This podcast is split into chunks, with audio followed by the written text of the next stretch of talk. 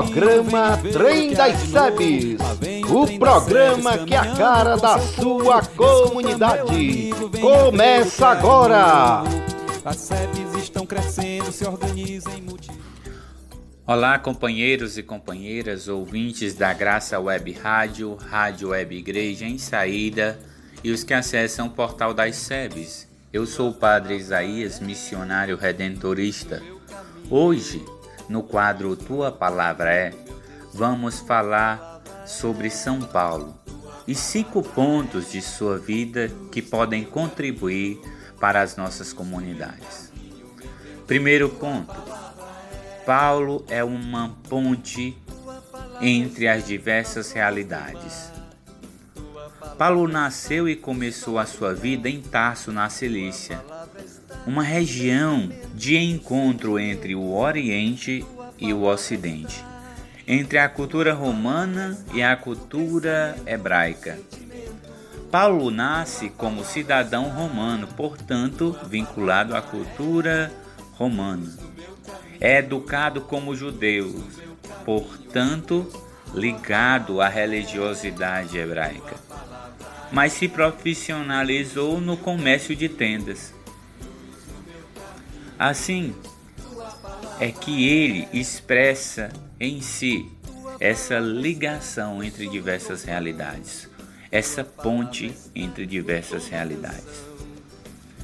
A realidade brasileira também é marcada por encontro entre diversas culturas, mas também entre três tipos de povos: os povos indígenas, os povos afrodescendentes e os povos europeus.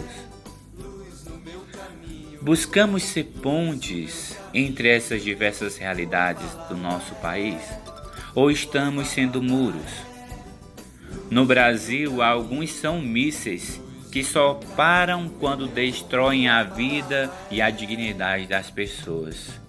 Não sejamos mísseis, não sejamos muros, mas sejamos pontes, espaços de encontro. Segundo ponto, Paulo possuía uma fé inculturada Paulo foi judeu, fariseu, seguidor da lei. Mas vemos que ao longo de sua vida ele dialoga com os pagãos, com os filósofos e usa no seu discurso expressões da cultura greco-romana, como por exemplo expressões do atletismo. Quando ele diz: Combati o bom combate, completei a corrida, guardei a fé, agora me é reservada a coroa da vitória? Combate, corrida, coroa da vitória são expressões ligadas ao atletismo greco-romano.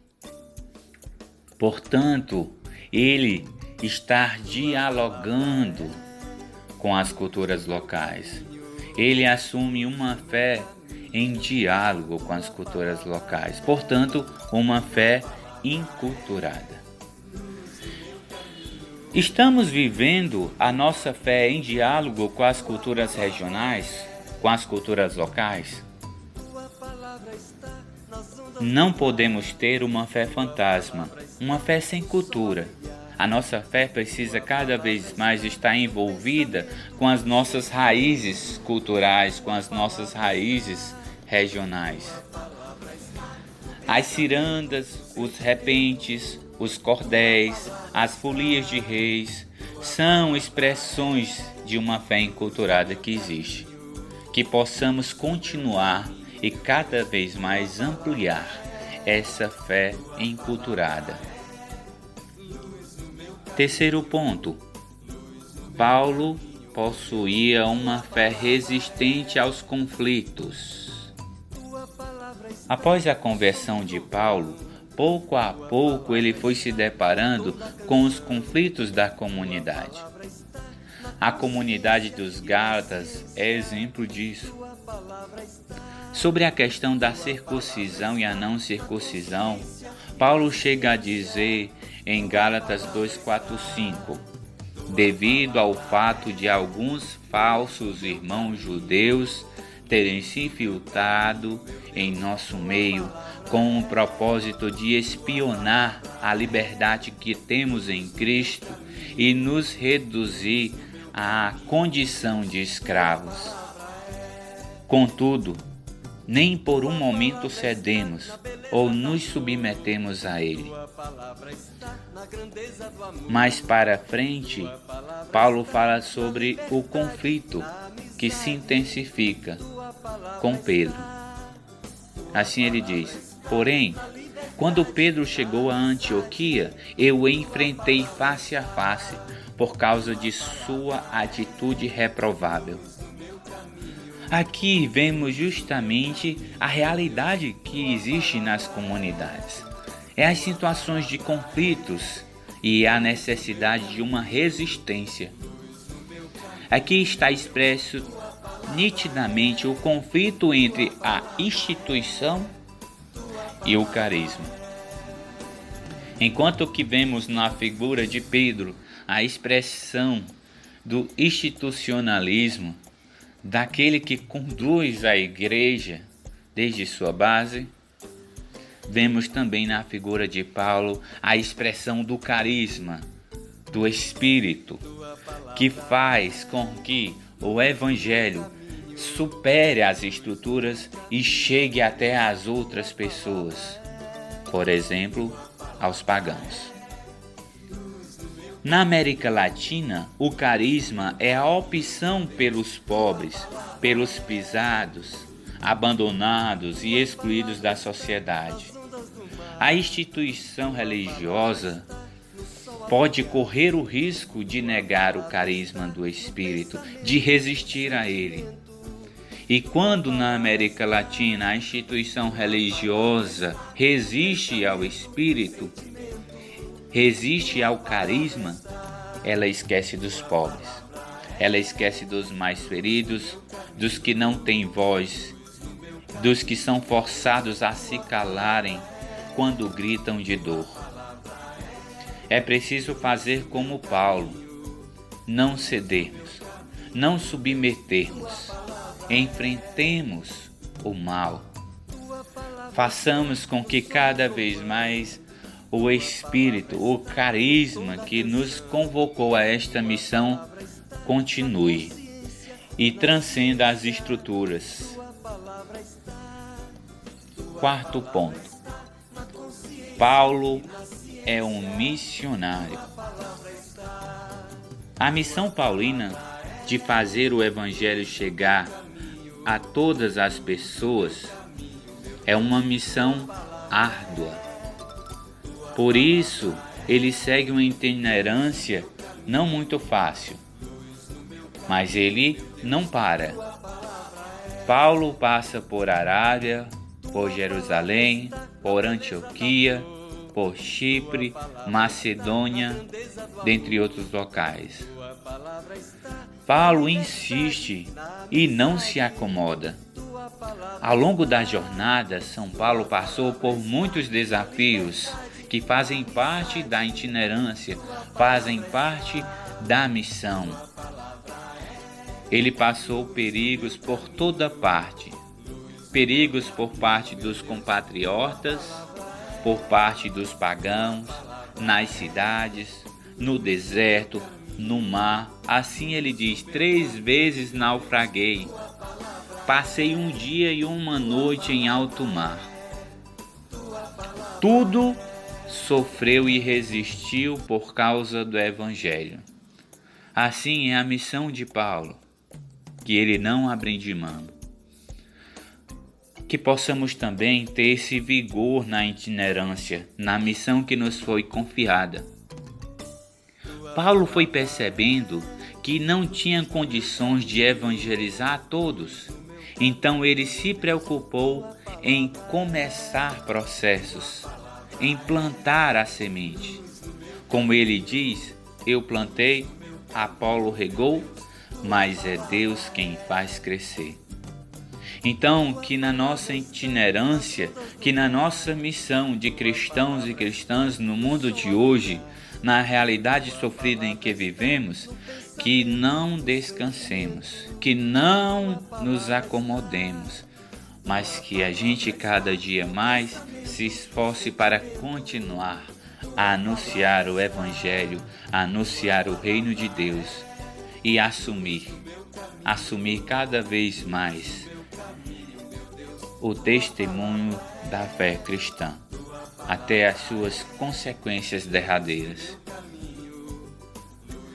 Se Paulo teve essa percepção de que era preciso semear e esperar as coisas acontecerem, era preciso começar. Então, comecemos a plantar. Não nos preocupemos tanto com o resultado futuro, mas com começar, iniciar processos. Quinto ponto: Paulo e o Império, conflitos, prisão e morte. A opção de Paulo por Jesus é radical. Ele chega até as suas últimas consequências, isto é, o conflito paulino vai desde os judeus, os cristãos tradicionais, até os líderes políticos da época. Após o conflito com os judeus, Paulo é acusado de fazer parte da seita dos nazarenos, em Atos 24:5. Paulo configura o movimento cristão. Ele é considerado como aquele que faz parte do movimento cristão, que encontra oposição por toda parte. Atos 28, 22. Assim é expressa a figura de Paulo, e assim muitas vezes ele é identificado e acusado. Paulo chegou a ser preso várias vezes, por exemplo, em Filipos, em Jerusalém, em Cesareia, em Roma. Seguindo o grupo dos nazarenos, Paulo foi acusado de perturbar a cidade, de ser chefe dos partidos dos nazarenos. Quando Nero queima Roma, acontece a perseguição aos cristãos. E aí, consequentemente, por fazer parte desse grupo, por estar levando a fé à sua radicalidade, Paulo provará o batismo de sangue. Será decapitado. Assim, foi as últimas consequências a sua opção por Cristo. Que tenhamos coragem diante dos tempos atuais de conflitos. Que tenhamos coragem diante dos grandes riscos que sofremos seja da perseguição, seja do risco até da morte. Que sejamos corajosos como São Paulo foi. Glória ao Pai, ao Filho e ao Espírito Santo, como era no princípio, agora e sempre. Amém. Bloco Mística das SEBs é o seu momento de reflexão e diálogo com o divino. Embarque neste trem. Vem!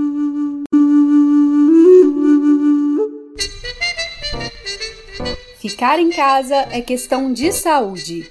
Dividir tarefas e viver sem violência também.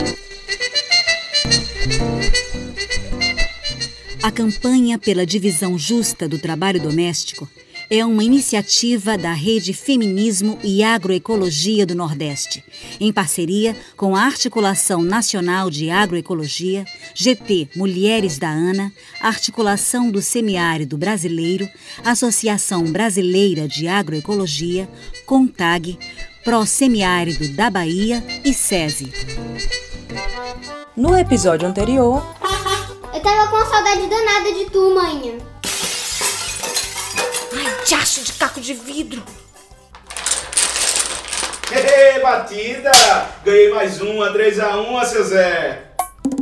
Ah, já no jogo, sorte no amor, né? Viu? Vê minha conta aí que eu ganho mais lá em casa. Eita, que essa cama hoje tá cheia, né? Ah, pai, eu gosto de dormir aqui com vocês juntinho. Ah, pois durma, que já já a galinha canta e amanhã sua mãe tem reunião com as mulheradas. Para! Mãe, a mãe. Fica assim não, minha filha. Eu vou dar um jeito pra você ir nessa reunião de Lau amanhã, viu?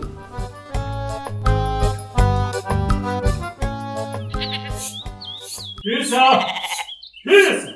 Já peguei o almoço! Hum, Foi pra roça! É aquela coisa que quer comprar lá em Bill.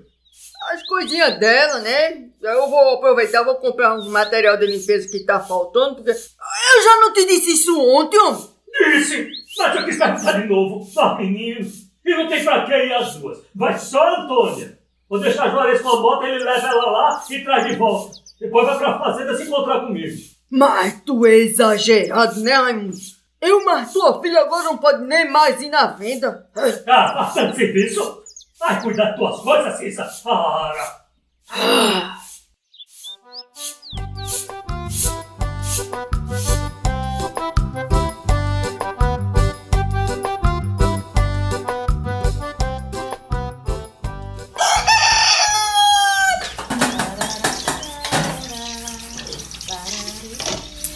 Acordou animada hoje. Ai, benção, pai. Deus te abençoe, filha.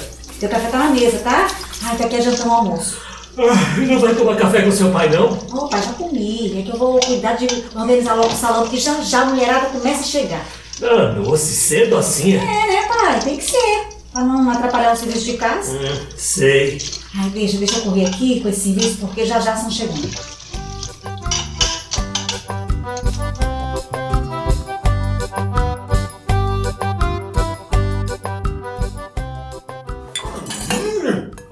Hoje, dona Lau, olha, caprichou nesse cuscuz, hein? Hum. Deixa de tua conversa, Zé. O mestre Cuco aqui é tu. É chefe, maninha. É chefe de cozinha, né, pai?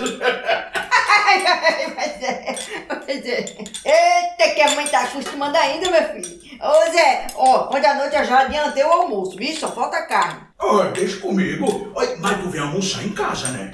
Vem, ô. E eu desgrudo de vocês nada. Bom, eu já vou indo, vou indo. Ei, quer que eu te leve de bicicleta lá, não? Não, melhor ir de pé, porque eu já vou chamando a mulherada no caminho. Ó, vamos embora, tchau. Tchau, seguro. Tchau, maninha.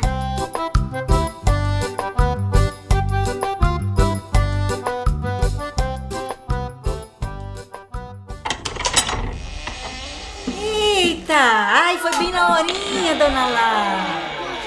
Nossa, menina, como tá bonita. Cada dia mais parecida com tua mãe. Ai, dona Lá, eu fico tão feliz quando a senhora fala assim. Bora, bora, bora, vamos, vamos entrar todo mundo, pessoal. Ó, eu já organizei o salão, viu? E seu Bill? Ele disse que vai aproveitar pra cuidar do roçado lá de trás. Não, só fez questão que eu, que eu deixasse pronto o almoço dele. Simbora, mulherada, bora lá. Ai, gente, tô tão feliz, que alegria.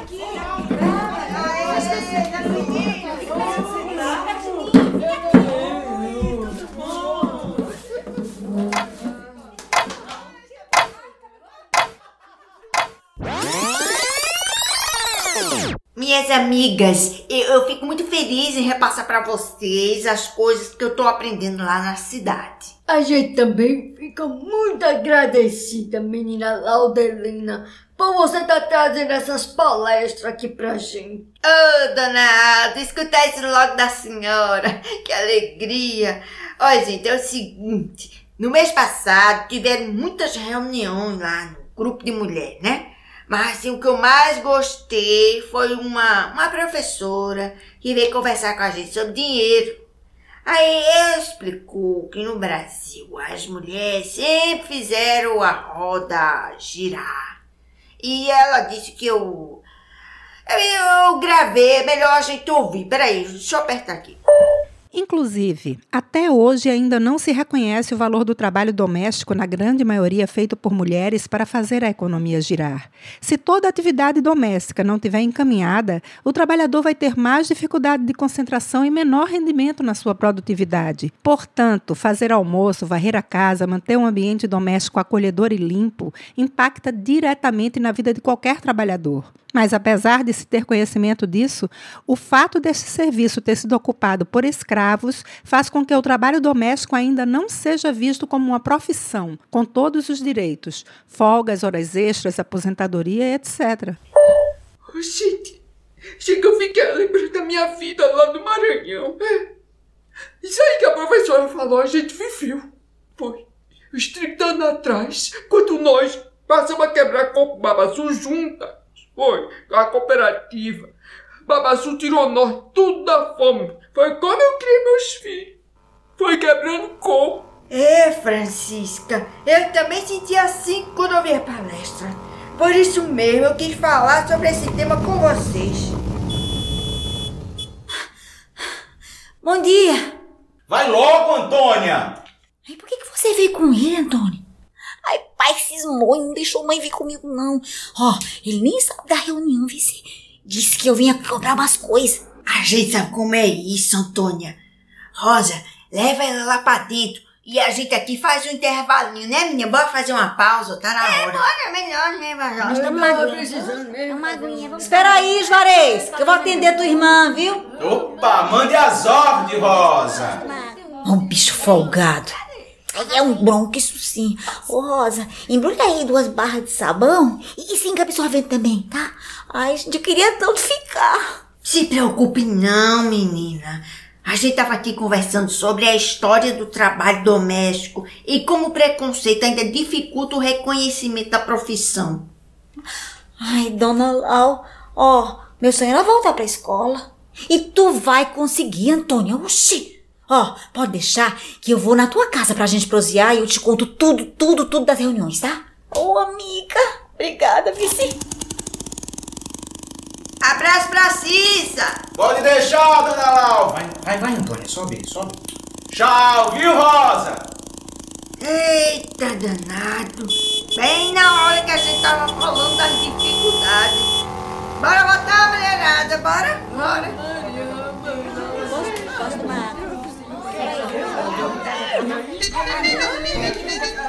Ficar em casa é questão de saúde. Dividir tarefas e viver sem violência também. A campanha pela divisão justa do trabalho doméstico é uma iniciativa da Rede Feminismo e Agroecologia do Nordeste, em parceria com a Articulação Nacional de Agroecologia, GT Mulheres da ANA, Articulação do Semiárido Brasileiro, Associação Brasileira de Agroecologia, CONTAG, Pro Semiárido da Bahia e SESI. Trem das SEBs, o programa que é a cara da sua comunidade. Olá, povo de Deus! Sou Márcia Alves, das Comunidades Eclesiais de Base da Barra do Ceará. E hoje, no nosso programa Trem das Séries, trago para vocês um momento de reflexão sobre a nossa vida, sobre a sociedade em que vivemos e também sobre a nossa caminhada. Venha refletir comigo. Esse é o quadro Mantenham as Lâmpadas Acesas. No dia 4 de julho, após uma celebração dominical, o nosso querido Padre Lino foi surpreendido por um grupo de pessoas que começaram a utilizá-lo com falas agressivas, pois não concordavam com as críticas feitas aos casos de corrupção do governo Bolsonaro, em meio à crise sanitária que já vitimou mais de 500 mil pessoas. Padre Lino seguiu exatamente os passos do projeto de Cristo, que também denunciou as injustiças de seu tempo. É isso que esperamos de um líder religioso estar atento ao que acontece na sociedade e fazer as reflexões necessárias. Logo após esse episódio, Padre Lino sofreu novas agressões, onde no dia 11 de julho um homem interrompeu a celebração onde estava sendo lida uma carta de apoio. A situação foi tão agressiva que ele teve que ser contido e colocado para fora da igreja. Esses fatos, junto com a circulação de áudios desrespeitosos, ataques virtuais aumentaram a tensão em torno das celebrações na Paróquia da Paz, onde se passou a existir uma clara ameaça ao Padre Lino por parte desse grupo de apoiadores do atual presidente. Diante disso, no dia 15 de julho, Padre Lino solicitou o ingresso no Programa Estadual de Proteção aos defensores e defensoras dos direitos humanos. A decisão ocorreu durante uma reunião virtual com membros da Defensoria Pública e do Ministério Público. A medida visa a proteção da integridade pessoal do nosso companheiro e bem como assegurar a manutenção da atuação dele na defesa dos direitos humanos. O caso da Paróquia da Paz não é isolado. Estamos vivendo um aumento da intolerância, do discurso de ódio que produz e reproduz todo tipo de violência e que ataca principalmente a nossa democracia. Fazer a reflexão e chamar a sociedade a pensar sobre casos de corrupção, sobre a negação de ações por parte do governo federal em meio a uma pandemia que já matou milhares de pessoas, é uma missão que deve ser realizada por todos nós. Em nossos cantos aprendemos que comungar é tornar-se um perigo e viemos para incomodar. Comungamos com o projeto de Cristo, que está junto com a luta sofrida de um povo, que é ter voz, ter vez, lugar. Não podemos e nem vamos nos calar. Padre Lino utilizou a sua voz para denunciar um projeto de morte e foi hostilizado e agredido. Mas também recebeu apoio e solidariedade. E com certeza essa coragem profética anima e fortalece cada vez mais a caminhada. Aprendemos também que, se calarem a voz dos profetas, as pedras falarão. Se fecharem os poucos caminhos, mil trilhas nascerão. As trilhas de solidariedade foram se abrindo e ficando cada vez mais fortes, dando apoio ao nosso companheiro. E como parte desse movimento de luta, coragem e de amor, as pastorais sociais escreveu e publicou uma nota de apoio, que eu irei ler para fortalecer esse movimento e dizer: estamos com você, Padre Lino. Nota das Pastorais Sociais da Arquidiocese de Fortaleza, em solidariedade ao Padre Lino Alegre. Felizes os perseguidos por causa da justiça, porque é deles o reino dos céus. Mateus 5, 10. As pastorais sociais da Arquidiocese de Fortaleza, Ceará, vêm com preocupação e sentimento de eclesialidade e respeito manifestar solidariedade ao Padre Alegre, diante do ocorrido no último dia 4 de julho, depois de missa celebrada na Igreja da Paz Aldeota. Ofensas essas que voltaram a se repetir no dia 11, depois da de leituras da nota da CNBB sobre o momento atual brasileiro e a primeira nota de apoio ao Padre Lino, que teve centenas de assinatura. As ofensas a esse presbítero da igreja, que está em Fortaleza, mostra com clara evidência a rejeição ao modelo de igreja saída para as periferias, Evangelho Gaudium 49, ao modelo de igreja participativa e da profecia que Papa Francisco tanto deseja e que ele mesmo tem encontrado por parte do conjunto de muitos que se dizem católicos e mesmo de hierarquia e laicato, profundas dificuldades e rejeições, num verdadeiro cisma branco no interior dessa igreja. Estamos passando por um momento desafiador, de grande estiagem.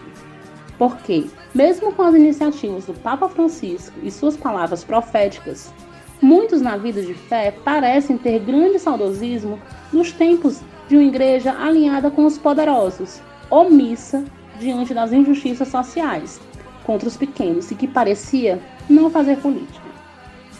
Não podemos deixar que a igreja fique aprisionada aos gritos e vontades de quem quer envelhecê-la, mantê-la no passado, torná-la imóvel.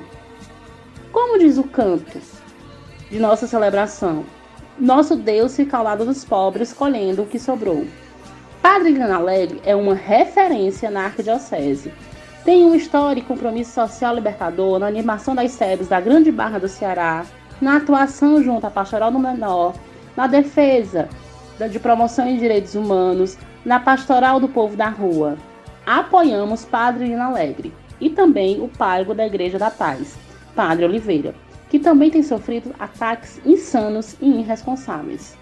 Conclamamos a todas e todos para mantermos as lâmpadas acesas, dizer não às intolerâncias e violências, ao mesmo tempo que apoiamos e somos a favor da irrestrita apuração de quem quer que seja nas redes sociais que insista em disseminar mentiras contra Padre e qualquer outras pessoas defensoras dos direitos humanos, democracia e justiça social. Fortaleza, 20 de julho de 2021. Assinam essa nota. Coordenação da Articulação das Pastorais Sociais, SEBs e Organismos da Arquidiocese de Fortaleza. Pastoral da Criança, Pastoral do Menor, Pastoral da Juventude, Pastoral da Juventude do Meio Popular, Pastoral da Pessoa Idosa, Pastoral Afro, Pastoral da AIDS, Pastoral da Saúde, Pastoral da Sobriedade, Conselho Indigenista Missionário, Comissão Pastoral da Terra, Conselho Pastoral dos Pescadores, Pastoral do Povo da Rua, Pastoral do Migrante, Pastoral Operária, Pastoral Carcerária, Comunidades Eclesiais de Base, Caritas Arquidiocesana de Fortaleza, Centro de Estudos Bíblicos CEBI, Centro de Formação na Terra do Sol, Juventude Missionária, Movimento, Movimento Igreja Saída, Juventude Franciscana, Província de Fortaleza, Juventude Mariana Vicentina, Movimento Eucarístico Jovem. De mãos dadas com o povo, espalhando a esperança, o amor e a alegria, continuaremos a luta por justiça e igualdade. Mantenham as lâmpadas acesas e até a próxima semana. Eu sou Márcia Alves e acredito em um mundo melhor. Olá, liderança, tudo bem? Boa tarde, amigo, amiga, ouvinte da Graça Web Rádio, Rádio Web Igreja em Saída e os que acessam o portal das SEBs. Está iniciando o quadro Acontecendo. Aqui você fica por dentro das agendas mais importantes. Fique atento Agende-se e nos ajude na divulgação. Fiquem ligados.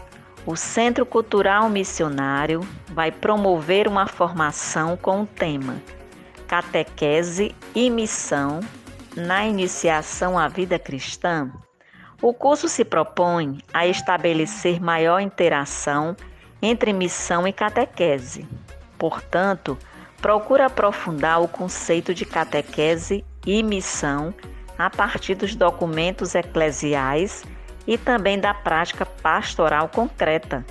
Ao mesmo tempo, procura indicar caminhos para uma catequese sempre mais evangelizadora e missionária, e uma teologia da missão bem integrada com a catequese a serviço da iniciação à vida cristã. São vários temas que vão ser abordados, em torno de nove. Olha alguns aqui.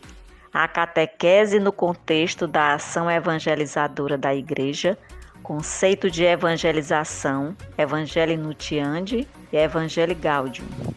A pedagogia da fé, partindo da Sagrada Escritura. A pedagogia de Deus, a pedagogia de Jesus Cristo, a pedagogia da igreja. Outro tema: a realidade da missão, fundamentos bíblicos, teológicos e pastorais da missão.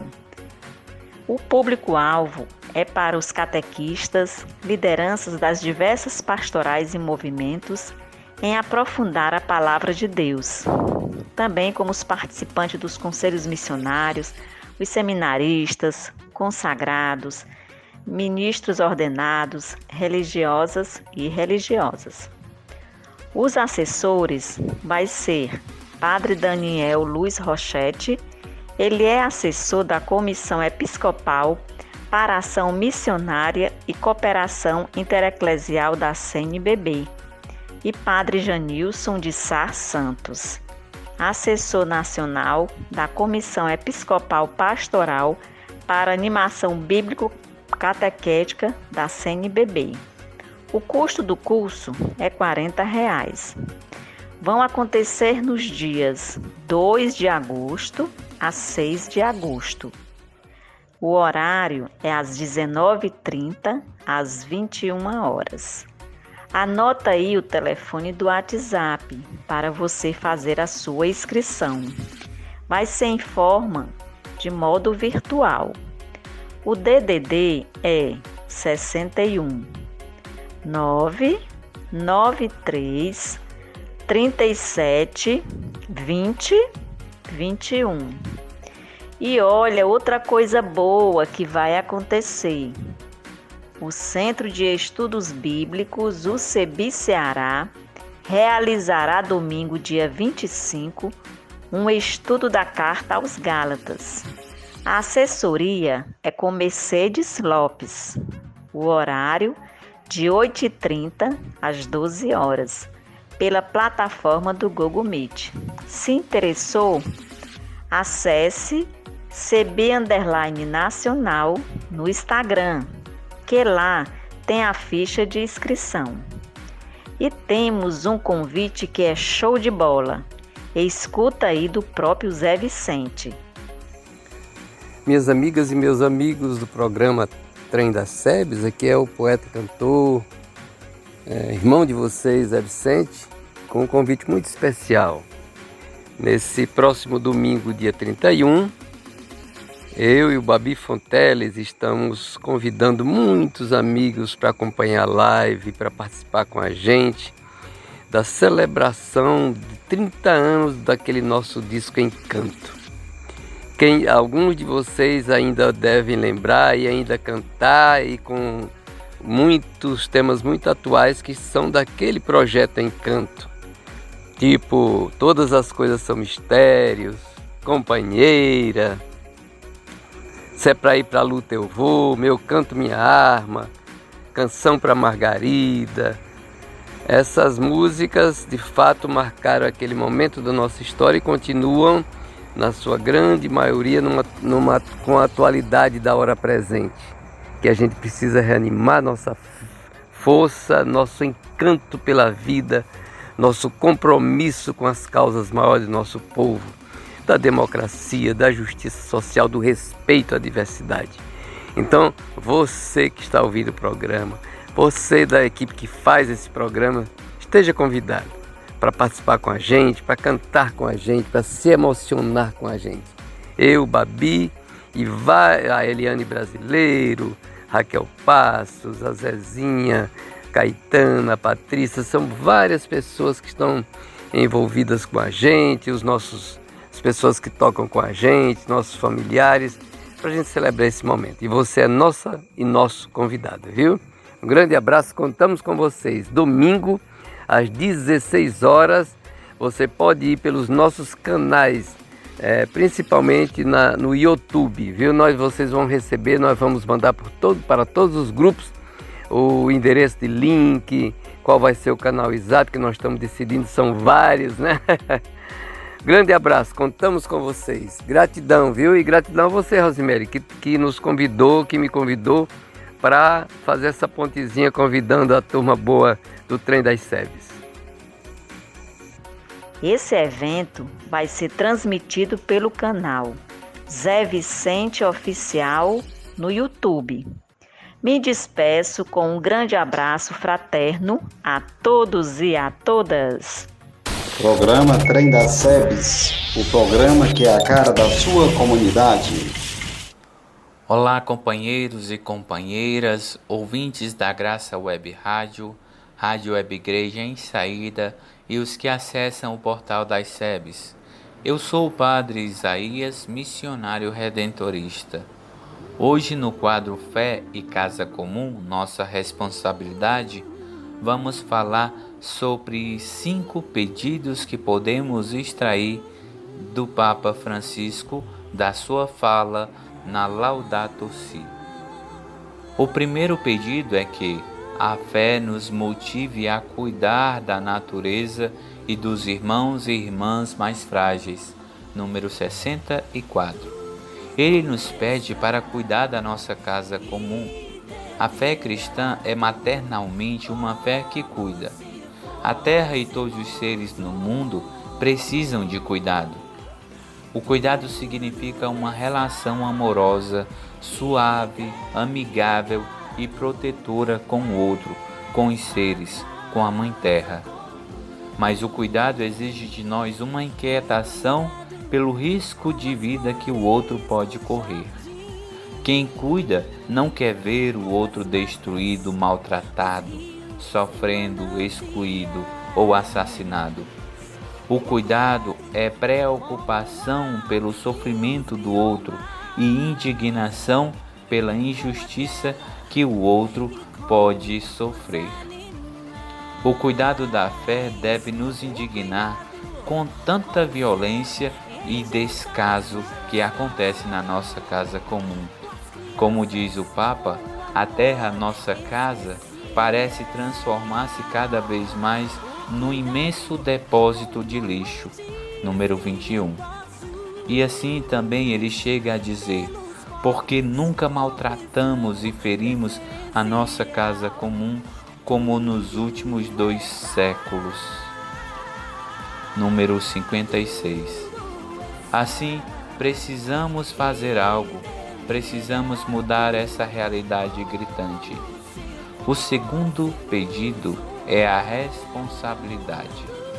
Responsabilidade pela casa comum significa que nós não podemos desprezar, ser insensível ou excluir o outro, pois o outro, a natureza, todos os seres fazem parte de nós porque tudo está interligado.